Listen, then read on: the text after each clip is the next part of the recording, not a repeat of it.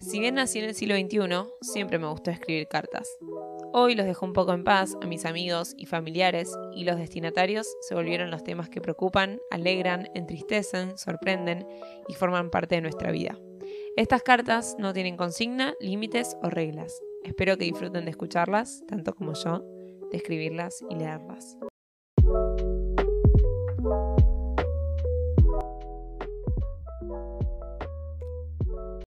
Hola, hola, ¿cómo están? Bueno, el tema de hoy, en este capítulo, traemos un poco las rupturas amorosas, el superar a esa persona que significó un montón para nosotros.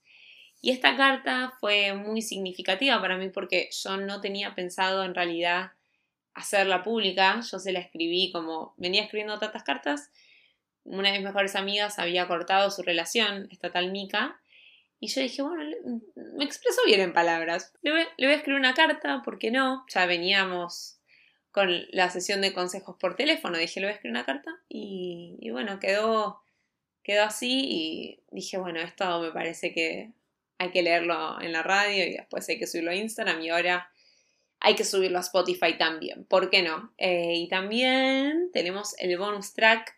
Después de este capítulo los invito a que escuchen el postdata que traje a la Micaela en persona a charlar un poco de cómo fue su duelo y hablar en general sobre las rupturas amorosas. Así que los invito a escuchar la carta, los invito como siempre a recomendarme temas en mi Instagram arroba matupoluch y los invito a escuchar después el postdata. Carta a esa amiga que acaba de cortar una relación. Está dirigida a vos, pero cualquiera que se identifique puede ser el receptor hoy vamos a ponerte un nombre falso para preservar tu identidad. Así que, por los próximos minutos, te vas a llamar Micaela. Mica, hoy te sentís sola, angustiada y poco comprendida. ¿Por qué te toca vivir este momento? ¿Por qué fue todo tan repentino? Si ayer estaban tan bien juntos y hoy les toca separarse. Sentís que los últimos cuatro años de tu vida de pronto pueden llegar a haber sido en vano. Pero no es así. Amaste, viviste, disfrutaste. Y eso es lo importante. Cada relación es un mundo. Tiene sus porqués, sus idas y vueltas, sus picos máximos, su crisis, su todo. Y como lo tienen todo, muchas veces tienen un final. No siempre, pero cada vez más en este mundo real. Y me toca a mí consolarte, yo chocha con esa tarea, pero me quedo en silencio y pensante cuando, como niña de cinco años que está empezando a entender de qué va el mundo, me preguntas ¿Y por qué nos ponemos de novios si sabemos que la mayoría de las veces se va a terminar?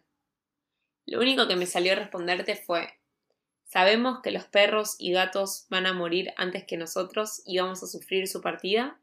Pero así y todo seguimos eligiendo incorporarlos a nuestra familia. Sabemos que está el riesgo de sufrir pero al principio lo vemos a lo lejos.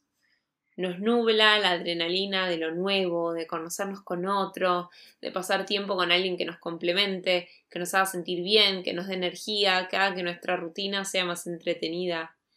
Enamorarse le gana y por goleada a la posibilidad de desenamorarse. Optamos por seguir haciéndolo, sabiendo que nos podemos comer una desilusión a futuro, o que una de las personas que más amamos en el mundo puede de un día para el otro convertirse en un desconocido ante nuestros ojos.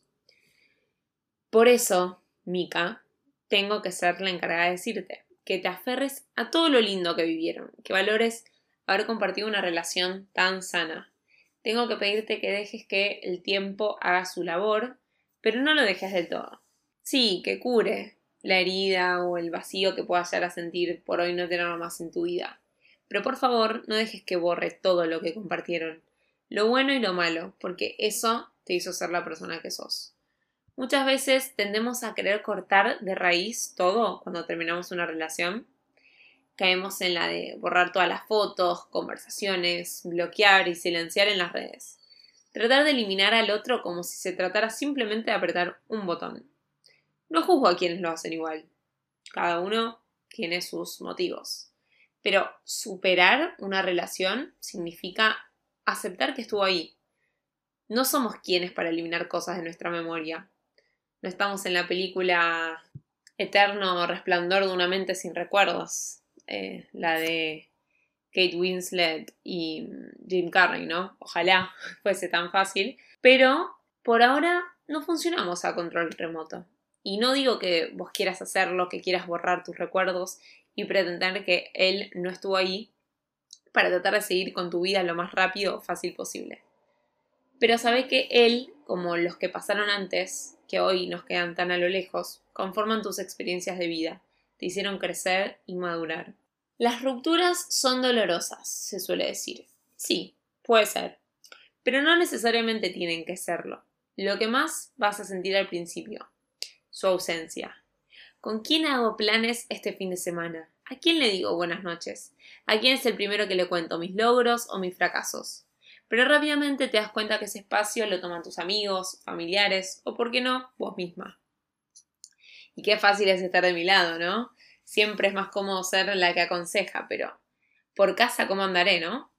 Pienso en esa Matu que le tocó transitar un momento similar, una Matu que le cuesta mucho la soledad y que le sigue costando el día de hoy, eso que esta carta la escribí hace casi un año, pero bueno, me sigue costando el día de hoy.